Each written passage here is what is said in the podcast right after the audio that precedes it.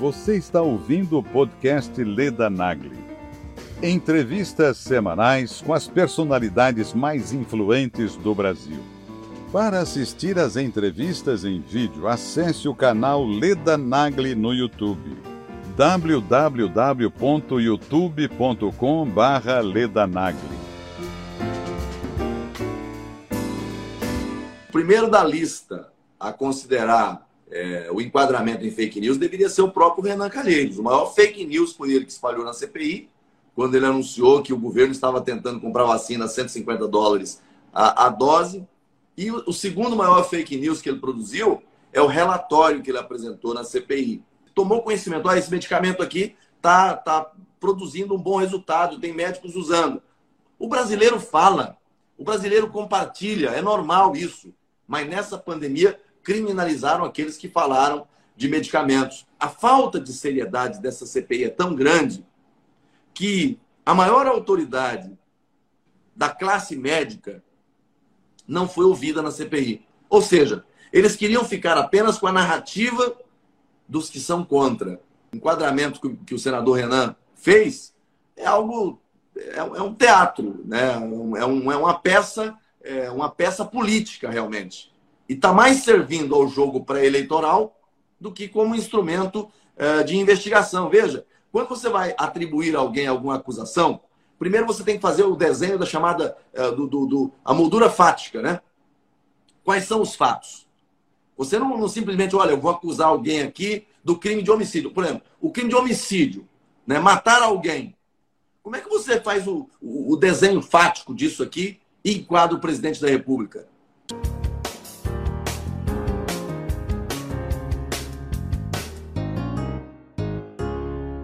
Conversar com o senador Marcos Rogério. Estou aqui numa batalha, uma peleja, porque ele está cheio de compromisso. A Ludmilla abriu esse espaço para ele conversar comigo, porque eu quero muito conversar com o senador Marcos Rogério. Há muito tempo que eu luto por isso, que eu tento marcar, há muito tempo que a gente não consegue marcar. Aí, bravo, bravíssimo.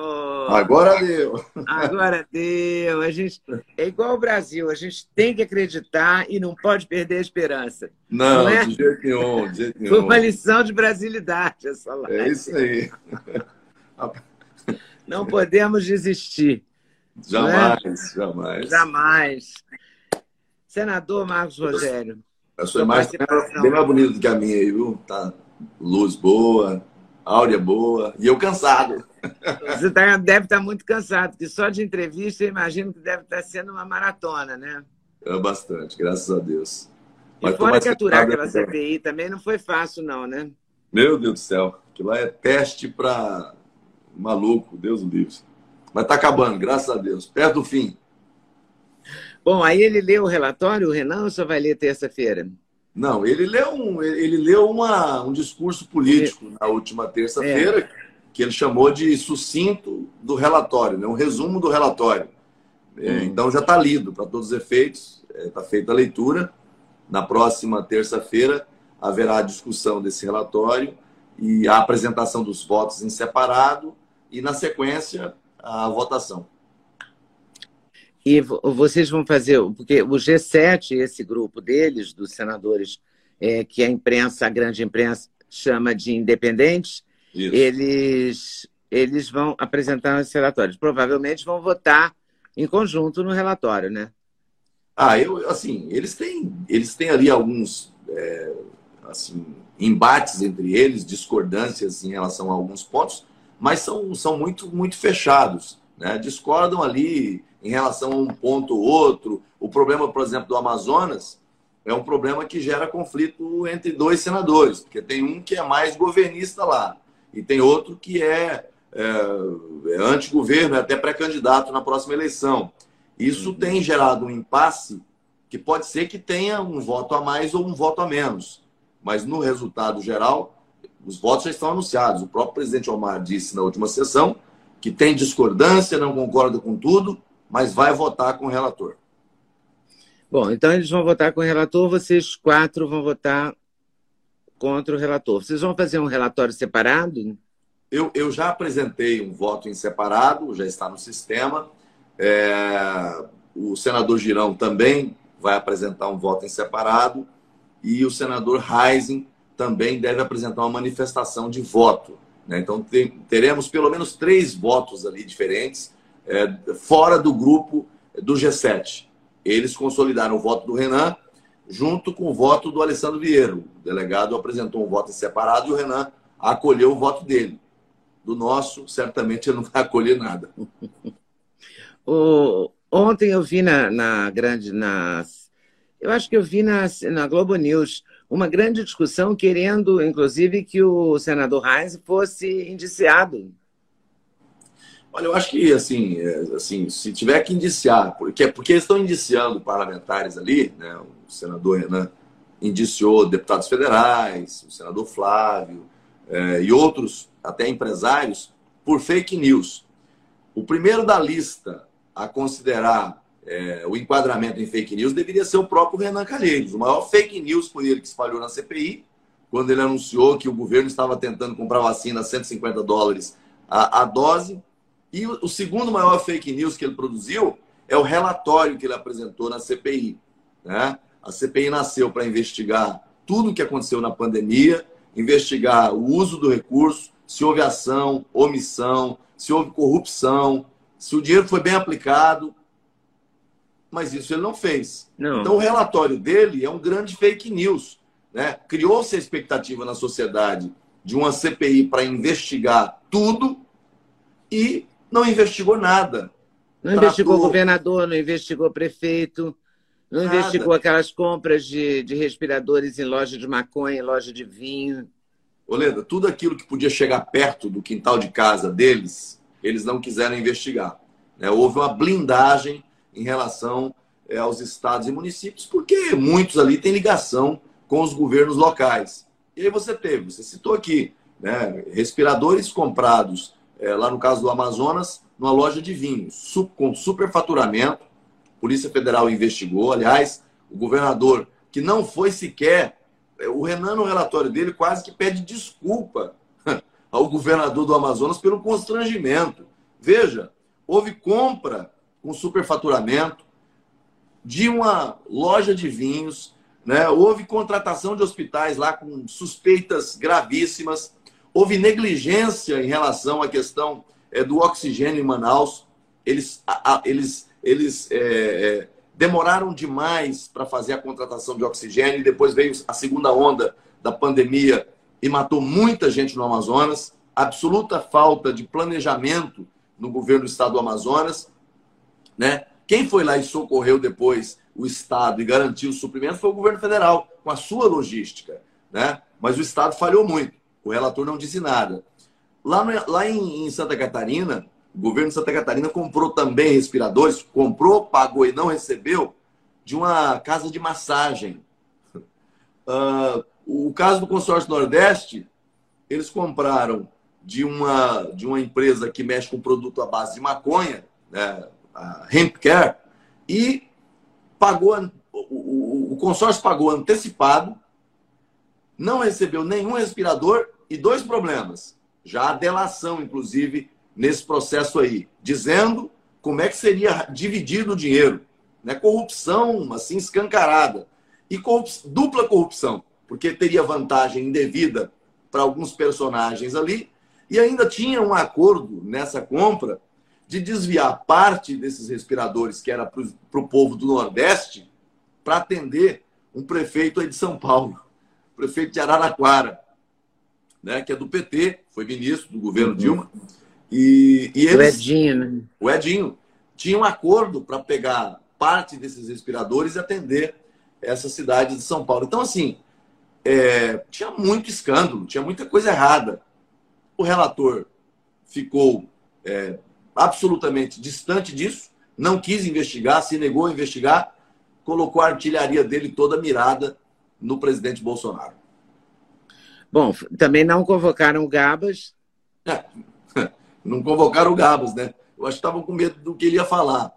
Né? Aliás, tem que parabenizar aqui a Assembleia Legislativa do Rio Grande do Norte, porque o que a é CPI verdade. da Covid do Senado não fez, né, a, a Assembleia Legislativa lá está fazendo. E o presidente da CPI lá é um, é um craque. Ele, está é, tá jogando para fora tudo. Tem muita coisa que é sigilosa, que ele não pode falar, mas eu tenho ouvido é, e assistido as declarações dele, muito firme é, e muito, muito persistente na busca de tudo que aconteceu. Mas o Gabas foi com duas convocações. A CPI negou, votou e rejeitou a convocação. Agora veja, eles convocaram o ministro da Saúde três vezes. Aliás, quatro. Na última, eles arregaram e não deixaram ele ir porque acharam que ele ia fazer propaganda né, é, do governo, que a vacinação avançou, a, a, o, o número de mortes caiu, graças a Deus, e eles não levaram. Mas convocaram quatro vezes. Né? Convocaram é, diretores, convocaram é, médicos, é, empresários, mas quando falava em corrupção, não, aí não pode convocar.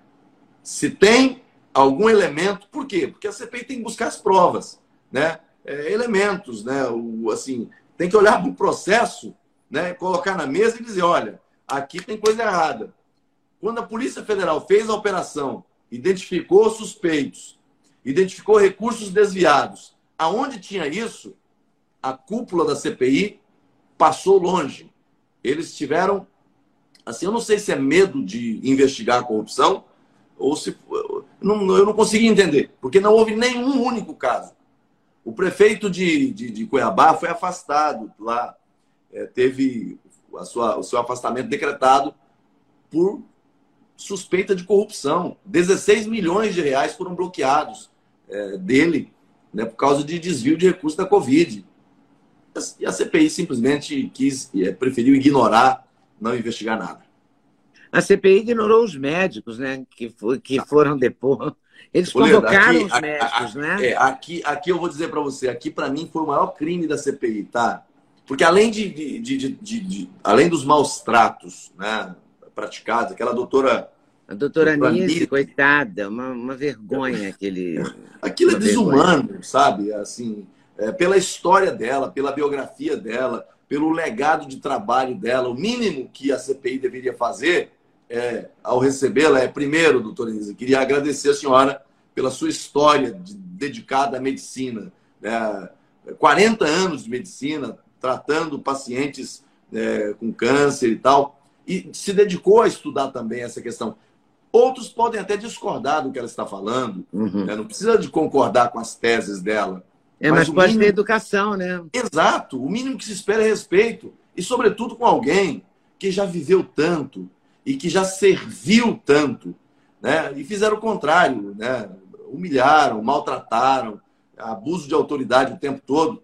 Mas, além desse abuso direto que aconteceu ali na CPI, para mim, assim, o maior dano que a CPI causou foi colocar doutor contra doutor, médicos contra médicos, sabe? Aqueles que são adébitos a uma abordagem do tratamento na fase inicial da doença, aqueles que são contra a administração de medicamentos, porque não tem nenhum ainda com indicação específica para a Covid-19.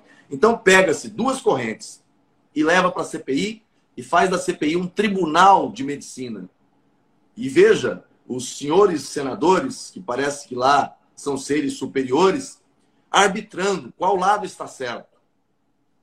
Aqueles que negam oferecer algum tipo de tratamento, não, esses aqui são aliados da ciência. Aqueles que oferecem algum protocolo, alguma abordagem farmacológica a partir das suas experiências, né? Não, esses aqui são charlatães, esses aqui são curandeiros, isso aqui é, não é medicina. Aonde já se viu isso? E sem respeitar, sem serem médicos e sem respeitar a posição do Conselho Federal de Medicina, que é o órgão máximo do, do médico brasileiro. Exato. Ele, o Conselho Federal de Medicina tem, tem 81 mil médicos né, inscritos é nele. E ele é o Conselho Federal que dá a diretriz. E o Exatamente. Conselho Federal disse que o médico tem direito de optar pelo tratamento que ele acha conveniente junto com o paciente. Veja, eu, eu, eu, eu, eu, eu não. Assim, tem gente que. Ah, quando você eh, fica sabendo de alguma coisa e quer compartilhar com alguém, fala: olha, alguém está com dor de barriga. Você olha, minha mãe ensinou lá em casa que tomar chá de boldo é bom para dor de barriga. E é verdade, minha mãe ensinou isso. Então, a gente passa para frente. Outros, se, se tomou conhecimento, ah, esse medicamento aqui tá, tá produzindo um bom resultado, tem médicos usando. O brasileiro fala, O brasileiro compartilha, é normal isso. Mas nessa pandemia, criminalizaram aqueles que falaram de medicamentos. E aí, o, o, o, o, presidente do Conselho Federal de Medicina saiu em defesa do médico, não poderia ser diferente, é, da autonomia claro. do médico. Autonomia. Da autonomia do médico. Olha, o médico tem autonomia para prescrever medicamento A, medicamento B, medicamento C. E tem autonomia também, se ele entender que não é o caso de prescrever nada, também dizer para o paciente: olha, o seu caso não é um caso que vai exigir medicamento nenhum. Autonomia. E detalhe: bateram, criticaram, xingaram o presidente do Conselho Federal de Medicina, mas não tiveram a decência de convocá-lo para ir à CPI para poder pra ele falar. se defender. Isso é de uma covardia sem tamanho, sabe? É, assim, qualquer processo, Leda, você tem que ter o contraditório, sabe? Todo, todo ser humano, por mais, ainda que ele esteja errado, ele é digno de ser ouvido, de exercer o contraditório. Agora, num, num processo como esse, a seriedade, a, a, a falta de seriedade dessa CPI é tão grande que a maior autoridade da classe médica não foi ouvida na CPI. Ou seja, eles queriam ficar apenas com a narrativa dos que são contra. No dia que foram aqueles dois médicos lá falar de, de, de, de abordagem farmacológica, né, o tratamento na fase inicial, é, enfim, o, o doutor Zimmermann e um outro médico que foi, não me recordo o nome agora, é, o, o G7 se levantou em protesto e foi embora. Foi embora, não ficou para ouvir. Não ficou para ouvir. O Omar ficou lá presidindo para tentar obstruir, para criar dificuldade. Essa que é a verdade. Então, assim, não dá para levar a sério uma CPI que tratou médicos como essa CPI tratou, que tratou uh, empresários como essa CPI tratou. O dia que foi lá o, o, o senhor Carlos Wieser, assim, foi de uma, uma grosseria com ele, sem tamanho, sabe? É, o, o, o, o, da, o Luciano Hang, quando foi. O Luciano foi um tiro no pé, né? Para alguns, muitos senadores, né? Ali, ali eu acho que eles se arrependeram. Mas eu acho também. Quando convocaram ele, eu comemorei. Eu falei, puxa, porque eu, é, é, é porque eles são bravateiros, né? Eles, eles ameaçam, falam grosso. Aí quando chega alguém né, que não tem medo de, de, de quem fala grosso, né, e que enfrenta e que tem argumentos, a narrativa não para de pé. Porque essa CPI, tudo que ela trabalhou o tempo todo, foi com narrativa. Em cima de narrativa. Só narrativa. E o incrível, aí faço essa. Assim, e, e aí é compreensível isso, na política às vezes tem isso. Você tem um momento da política que, assim, é, tem aqueles que gostam do governo e aqueles que não gostam. E, aquele, tem aqueles que são indiferentes, né, que são é, independentes. E a grande mídia hoje não é nem um pouco é, apaixonada pelo governo, muito pelo contrário. É. Né? E um pouco até em razão da maneira como ele é, lidou com, com, com, os veículos é, mais no começo da gestão. Hoje ele já está já tá falando um pouco mais, está tendo ali um diálogo mais aberto, mais franco. É, mas essa turma toda não gosta dele. E então pega qualquer narrativa embalada por essa turma é, que está lá na CPI, que, que são, pra, eu chamo eles de pais da ciência, pegam, embalam e vendem para a sociedade como verdade, sabe? Mas quando você vai olhar para os fatos, para as provas, não para de pé uma narrativa dessas que foram suscitadas no âmbito dessa CPI. É, não, não, não tem laço, na verdade. São 66 indiciados e é, e duas. 68, né? Porque são 66 Sim. pessoas físicas e duas jurídicas. Isso. E agora eles querem indiciar mais sete. É, eles já estão falando agora em fazer um puxadinho. Né? É, não, não bastasse já o, o, conjunto de asneira que escreveram nesse relatório, né? eles colocaram, enquadraram. Bom, o primeiro, primeiro, primeiro aspecto aqui, o presidente da República foi assim, eles colocaram ele como é o personagem central desse relatório. O presidente da República não é investigado no CPI. A CPI não tem competência para investigar o presidente da República. Veja que contradição. Eles disseram que não, não insistiram em convocar né, os governadores ou secretários de Estado, porque o STF disse que não podia convocar governador. mas não impediu que investigasse. Podia convocar secretários de Estado, né, diretores, empresários. Eles não quiseram. E disseram o seguinte: não, o STF disse que nós não temos competência para investigar lá. Porque é, o executivo e tal, é, separação de poderes, ok. Mas com relação ao presidente Bolsonaro, essa regra não vale. Então, e, e, e no, no, no, entre os artigos do Código Penal que o, que o senador Renan enquadra o presidente da República, ele enquadrou no 267. Né? E, e o 267 Qual, fala de, de, de, quem cria a doença, né? A, a, a, criar a epidemia. Né? Ou seja, eles colocaram o presidente Bolsonaro como o criador da corona, do coronavírus. É, o, o tipo penal é de alguém que cria e propaga, sabe? E, então chega a esse ponto, é um negócio maluco. Enquadraram o que, que você acha que vai acontecer com esse relatório? Qual é a consequência prática dele? Nenhuma, assim, nenhuma. Vai, assim, depois do relatório aprovado, ele é encaminhado hum. para o Procurador-Geral da República, que vai avaliar tudo aquilo que a CPI fez do ponto de vista formal e material, né? Se, se obedeceu né, os critérios é, da lei, da Constituição Federal. No caso do presidente da República, já começou errado. Né? Ele não foi investigado, não foi ouvido e foi indiciado. Ou seja, há uma inconstitucionalidade aqui. A CPI não tinha competência para fazer o que fez. O, o, o, o PGR vai, vai optar. Se, agora, se o PGR quiser realmente acusar o presidente da República por algum daqueles crimes, aí ele tem que encaminhar o Supremo Tribunal Federal, o Supremo crimes na esfera penal. Manda para o Supremo, aí o Supremo tem que mandar para a Câmara dos Deputados um pedido de autorização para processar o presidente. Processar o presidente. É aquilo que aconteceu na época do, do, do ex-presidente Temer, teve isso. Acho que foram duas é, ocasiões em que uh, houve a, a, a, a, provocação do procurador-geral, o Supremo manda para a Câmara. É, esse é o caminho. O, o, não, não tem efeito imediato de, de, de, de, de processar o presidente da República. Depende de autorização da Câmara. Naquilo que for crime de responsabilidade, né, é, assim, é encaminhado à Câmara dos Deputados e aí eles têm que avaliar se preenche os requisitos, se não preenche, para abrir um processo de impeachment.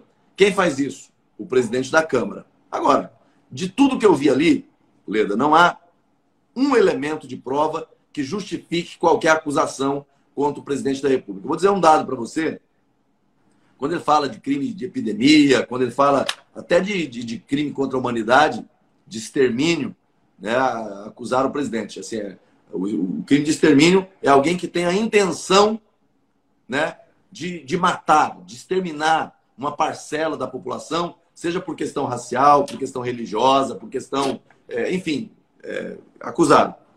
Mas não tem, assim, a, as acusações não têm qualquer consistência. No caso da saúde, o, o sistema é único, só que ele é tripartite.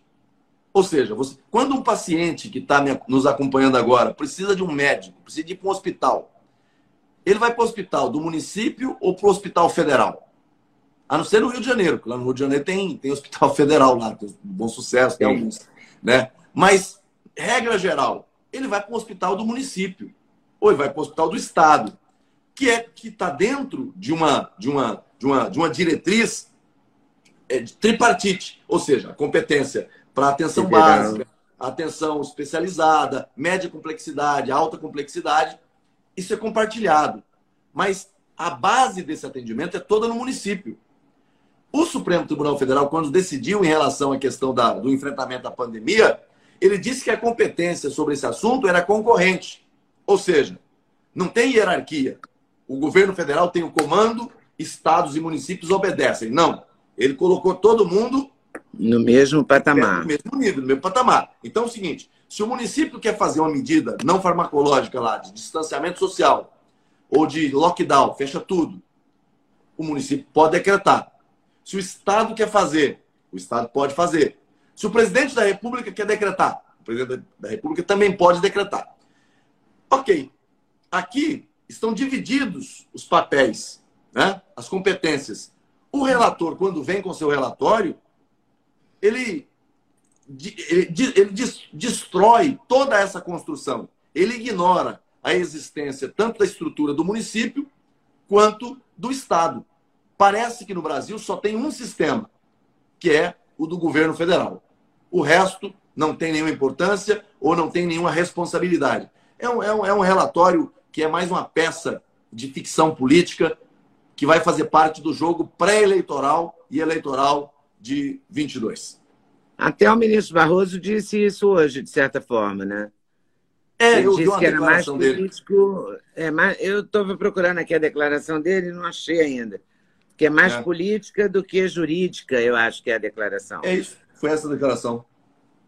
Mas ele negou o seu pedido de, de acessar os dados confidenciais da CPI. que dados são esses?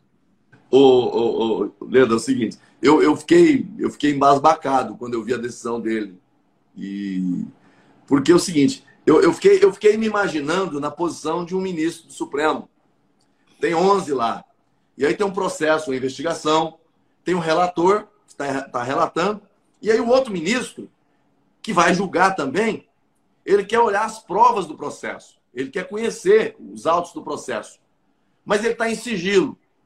Bom, como está em sigilo, primeiro o ministro tem que ir lá e se inscrever lá, fazer um cadastro para poder acessar.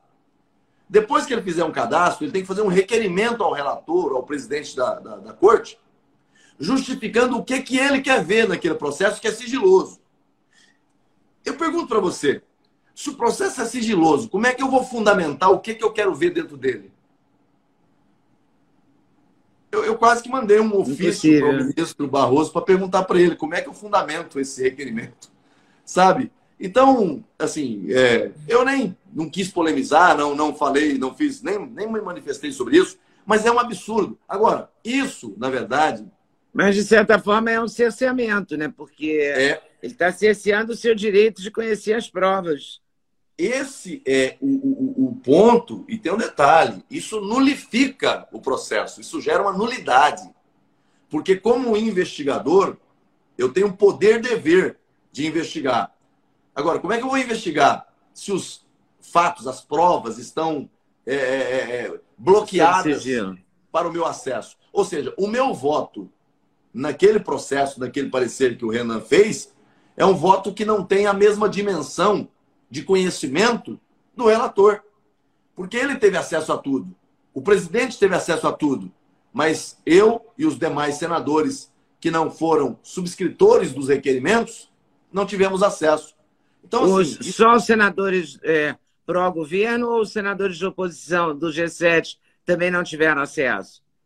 Não, os do G7, aqueles que assinaram o requerimento, tiveram acesso. Agora, deixa eu dizer, quem não teve acesso foram os da base do governo. Porque o Renan, o Renan tinha lá os policiais federais, os delegados que estavam, o pessoal da parte técnica, que tiveram acesso a todo o conjunto de arquivos. E eles uhum. se reuniam toda semana, duas, três vezes. E lá compartilhavam tudo que tinha nos autos do processo. Eles faziam reuniões secretas, uma vez no apartamento de um, outra no apartamento de outro, e lá discutiam né, o que tinha, qual que seria a abordagem, qual que seria a linha de perguntas. Eles combinavam tudo antes. Então, eles tiveram acesso a tudo. Nós não tivemos. E, infelizmente, o ministro, não sei se não entendeu qual era a situação. Eu, eu prefiro crer que ele não entendeu qual era a situação. Porque eu imagino que nenhum ministro do Supremo conceberia esse tipo de situação na corte. E nenhuma investigação é, para de pé né, com, com, com esse tipo de bloqueio. Eu, eu, inclusive, faço uma preliminar do meu voto em separado de nulidade do processo em razão disso. Depois que ele decretou essa, essa proibição, a partir dali, o processo, para mim, é todo nulo. E esse é o seu voto. O seu voto em separado diz isso. Diz, e o voto, voto dos outros senadores, não seria melhor, então, os quatro é, que são pró-governo terem feito um voto só? Ou, ou Olha, o senhor acha é... válido que seja é, voto separado mesmo? É, o formato é esse? Veja, na, na verdade é o seguinte, uh, o, o, Barro, a, a, frase do Barroso que você falou aquela hora é assim: Barroso sobre CPI. indicação de crimes é mais política do que jurídica. Essa foi a frase dele. Ah, tá. Né? Tá, tá, no UOL. É. Ah, o, assim, a, possibilidade Você concorda apresentar... com a frase? Você concorda com a declaração dele? Não, a declaração dele está correta. Ele está dizendo aqui o seguinte: a bola agora está com o PGR. É ele que vai ter, é ele que faz o enquadramento jurídico. Mas na verdade também ele não deixou aqui de dar uma, de certa forma ele reconhece eh, alguns erros que foram cometidos nesse enquadramento, que é absurdo para quem é, para qualquer jurídico, para qualquer pessoa da área do direito que olha para isso, tem alguns que se acham acima dos outros, mas mesmo para um estudante de direito, quando ele olha para aquele né, enquadramento que, que, o senador Renan fez, é algo, é, é um teatro, né? é, um, é uma peça, é uma peça política realmente. E está mais servindo ao jogo pré-eleitoral do que como instrumento é, de investigação. Veja, quando você vai atribuir a alguém alguma acusação, primeiro você tem que fazer o desenho da chamada é, do, do, do, a moldura fática, né? Quais são os fatos? Você não, não, simplesmente, olha, eu vou acusar alguém aqui do crime de homicídio. Por exemplo, o crime de homicídio, né? matar alguém. Como é que você faz o, o, o desenho fático disso aqui e enquadra o presidente da República? Nesse, nesse crime, nesse. Ele não fez isso. Ele não tem o desenho de nenhuma conduta típica para poder dizer, olha, essa foi a conduta e esse é o enquadramento no tipo penal. Portanto, ele é indiciado e recomenda-se que o PGR, na sequência, ofereça a ação penal pública. Ele não fez isso. Ele simplesmente foi jogando ali os tipos penais, né? E dizendo que o presidente era acusado. A, a, a frase do Barroso, ela, embora ele suaviza né, o papel do, do, do, do relator, mas ele meio que diga, isso é coisa para quem é do, ramo do direito. O relator aqui forçou a mão. O, a Janaína Pascoal falou, inclusive, que quem é, acusa, quem indicia tanta gente, não indicia ninguém. Foi uma da, também é uma frase que eu não me lembro o ipsis literis dela, mas o, o sentido é esse. Que ela fez é, várias críticas ao relatório, né? O relatório é fraco. O relatório é fraco, é muito fraco. Ele, ele, ele, ele, ele, ele peca pelo excesso. Ô, Leda, eu fui relator já fui relator de, de, de, de, de em conselho de ética na Câmara, uh, já, já atuei em algumas outras CPIs. Nós nunca tivemos um nível de odiosidade é, que vimos nessa CPI da pandemia. Era muito ódio, muito ódio. E isso afasta o investigador da análise mais criteriosa dos fatos. Né? Quando você está investigando, mas você está você não está buscando os fatos, as evidências, você quer construir apenas né, a, a sua narrativa, confirmar a sua narrativa, você se perde. Você perde o respeito das pessoas. Né? E, e, ao final é isso que ele faz. Ele promove, ele promove um relatório que é mais fruto desse ódio. Veja, ele começou fazendo uma. uma, uma ele começou falando, é, fazendo uma, uma afirmação em relação à CPI, fazendo um comparativo dela com o Tribunal de Nuremberg. Né? Uh, ele comparou a CPI a esse tribunal. É, só essa comparação já mostra é, o nível de quem está ali. Não dá para fazer qualquer comparação em relação a isso. Sabe? Ninguém, é, ninguém pode avocar para si essa comparação. Né? Não, não, tem, não tem parâmetros no mundo ainda é, é esse, esse, esse acontecimento. E depois ele começa, ele e os demais, a chamar o presidente da República de genocida o tempo todo. E ele coloca no relatório que vazou na primeira vez o enquadramento por genocídio. Mas eu acho que ele só tirou por causa do editorial do Globo. Né? É, até, eu até publiquei, né? Até o Globo. até o Globo. E ele retirou. A palavra genocídio apareceu a primeira vez na história justamente no Tribunal de Nuremberg. Então, é assim, é, é, mas isso mostra o nível de ódio, né? É, é o que é, é, o que é o que é, foi o combustível dessa atuação do, do, do, do, senador Renan. O relator precisa ter, acima de tudo, assim, muito equilíbrio E para produzir um relatório como esse, ele precisa ter frieza. Porque durante o embate, né? Mas ele estava emoções... com sangue nos olhos, né, na verdade. É isso, mas o aí. Quem, quem, produz um relatório com sangue nos olhos e, e, e afasta de si o equilíbrio, né, a racionalidade, até um pouco, o termo é esse mesmo, um pouco de frieza, é, ele pesa na mão, bota, coloca tinta demais e depois não serve para nada o que ele produziu, porque perde a credibilidade, né, perde a, o, a, a razoabilidade. Ele se perdeu no ódio que norteou a atuação dele ao longo do tempo. Você acha que o, a PGR não vai aceitar? O, a PGR pode recusar o relatório? Ou pode, pode arquivar isso? O PGR é independente, não é obrigado a aceitar uma vírgula do que, o, do que, do que a CPI produziu. Ele vai. Óbvio, se, o, pelo que eu tenho de, de, de informação, né, a, a Procuradoria-Geral da República já vinha acompanhando o trabalho da CPI desde o começo, até porque esse relatório vai para lá depois. Então já tem uma equipe fazendo todo esse acompanhamento. Uh, a partir da, da, da, do relatório final, ele vai decidir se oferece denúncia ou se não oferece. Eu acredito que não haverá oferecimento de denúncia, né? porque são inconsistentes as acusações feitas, eh, seja contra o presidente da República, seja contra eh, deputados, senador e, outros eh, agentes ali indiciados pelo relator. É, tem médico, tem empresário, é uma mistureba, né? A Janela Pascoal disse isso. Eu sempre ensinei aos meus alunos: quem acusa todo mundo não acusa ninguém. O número de indiciados fala por si. É isso, foi uma peça política, sabe? Ele quis produzir, eu acho que ele estava, eu acho que ele, ele, deve ter se consultado muito com Lula, né? E aí pesou na mão, pesou na tinta. E aí é um relatório, é um relatório que, que, que não contribui, sabe? Se tivesse sido mais pontual em, em algumas questões, é, talvez tivesse Você acha um que o governo errou em alguma coisa ou o governo acertou em tudo? Não. Na sua não, opinião? Não, não. Eu acho que todos erraram. Todos erraram. O governo federal errou, governos estaduais erraram, governos municipais erraram. Leda, essa, essa, essa, essa doença é nova, é um fato novo. Nenhum país do mundo estava preparado para lidar com isso. Ninguém tinha lá um manual de como lidar numa situação como essa. Todo mundo foi pego de surpresa e teve que se e teve que ir aprendendo no curso uhum. dos acontecimentos. É. Aqui foi diferente. Trocar o pneu com o carro andando, né?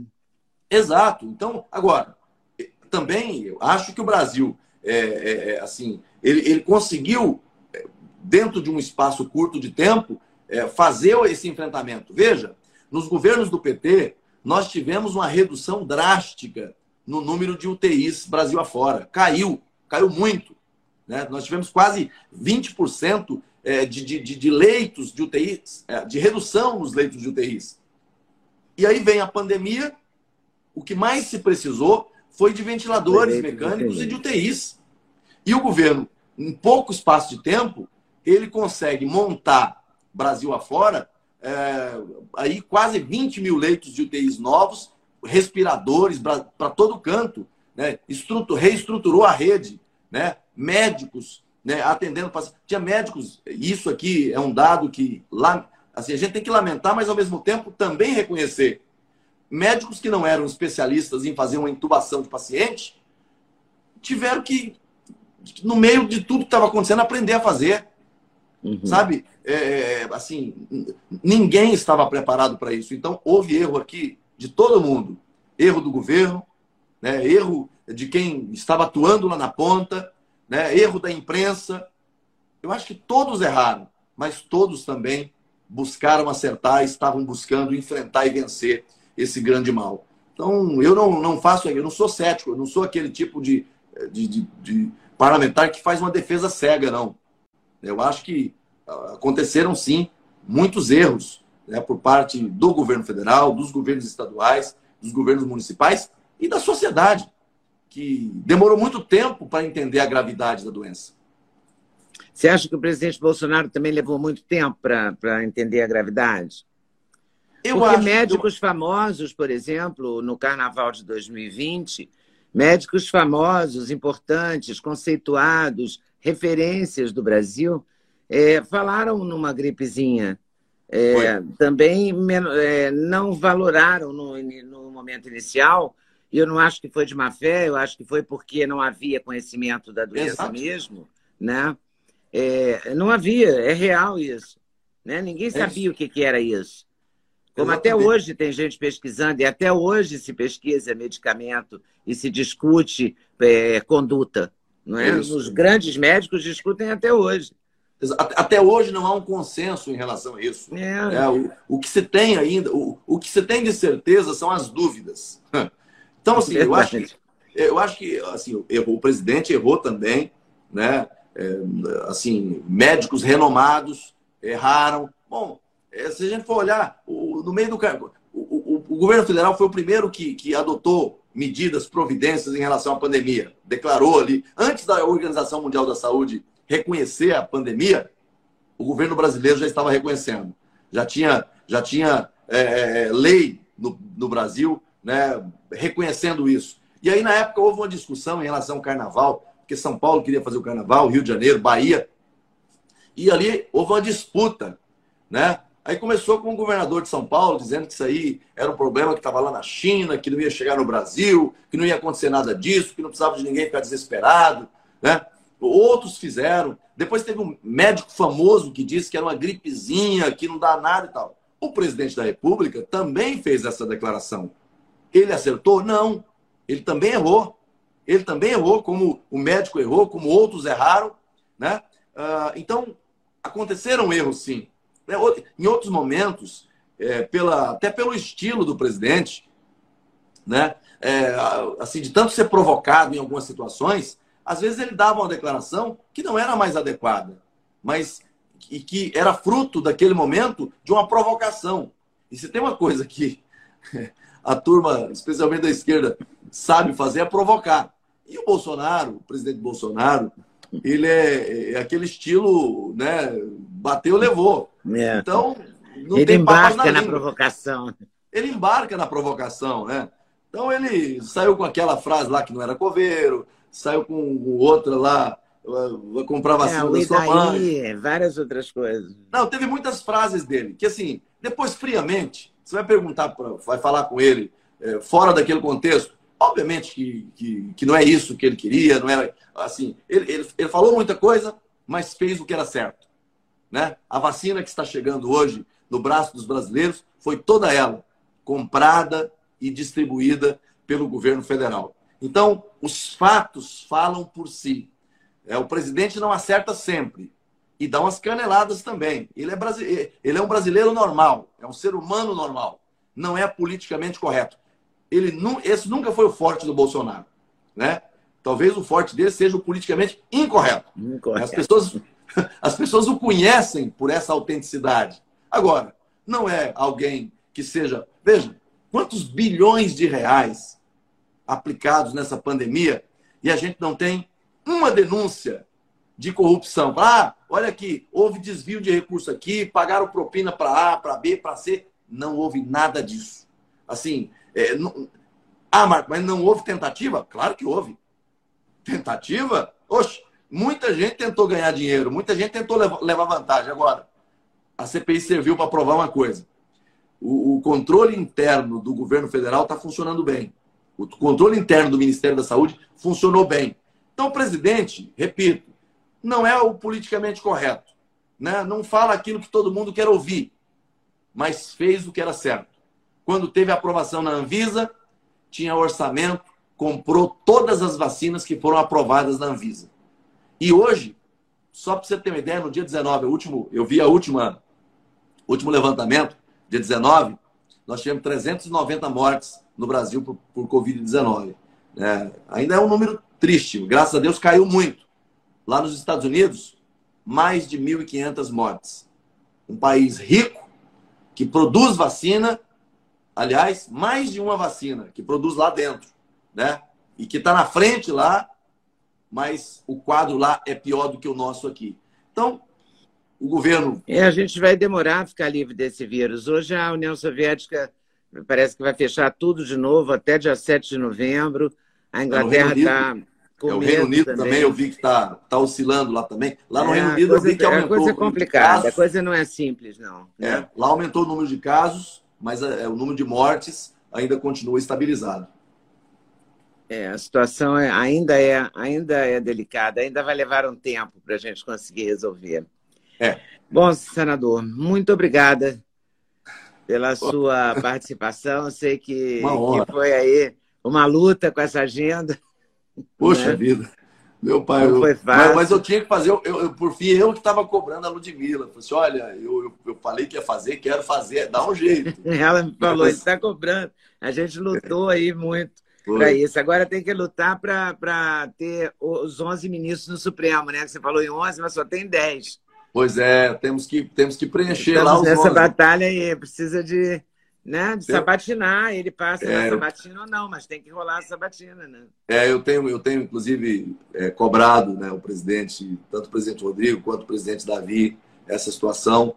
Eu acho que assim não, não faz bem ao Supremo e não faz bem ao Brasil. Né, uhum. Né, ter uma corte com, apenas com 10 ministros e isso, de certa forma, esse movimento, de certa forma, deslegitima né, uma prerrogativa que é do presidente da República de indicar. O Senado pode até não concordar. E se não concordar, Sim, tem a opção. Mas faz a sabatina, né? Mas tem que fazer, eu tenho trabalhado nesse Agora, sentido. o presidente Rodrigo Pacheco, ele está empenhado nisso, porque ele está me parecendo tão ausente. É, eu, eu, conversei com ele essa semana e ele tem. Ele está mineiro demais, eu sou mineira, mas estou achando ele mineiro demais. ele é um bom mineiro, mas tem dialogado. Eu tenho, eu, tenho, eu tenho acompanhado a situação. Em razão da CPI, acabo ficando muito preso lá mas tenho acompanhado e ele tem feito, é, tem dialogado no sentido de chegar a um entendimento para que aconteça essa pauta. Eu acho, espero, né, não vou dizer que acho, mas espero que aconteça o mais brevemente possível, que a gente possa virar o ano com isso já resolvido e o Supremo com tudo, com os 11 ministros atuando lá. Tomara. Deus te ouça e os senadores também. Também. Os que estão impedindo, sobretudo. É. Muito obrigada. Ieda, ah, não, Leda, não, obrigado a você. Eu não posso deixar de fazer. Você é ah, é candidato? Eu, olha, eu, eu, eu, ouço muito essa pergunta e a resposta é pergunta é de um milhão de dólares. Essa vale. Não, hoje, hoje o meu foco é concluir o trabalho na CPI. Né? Essa questão da eleição do ano que vem é algo que vai ficar para frente. Né? Não tenho essa definição hoje, de verdade, não tenho. Eu tenho uma preocupação. Mas tem um prazo para se definir essa situação ou não? Essa, essa Uma possível candidatura ser... tem um prazo? É, ela pode ser tomada até o mês de março do ano que vem, né? Então, até lá tem muita coisa para acontecer e os partidos estão conversando, há muita conversa ainda acontecendo, mas eu, pessoalmente, pessoalmente ainda não tenho essa definição de se, se serei ou não candidato é, no ano que vem.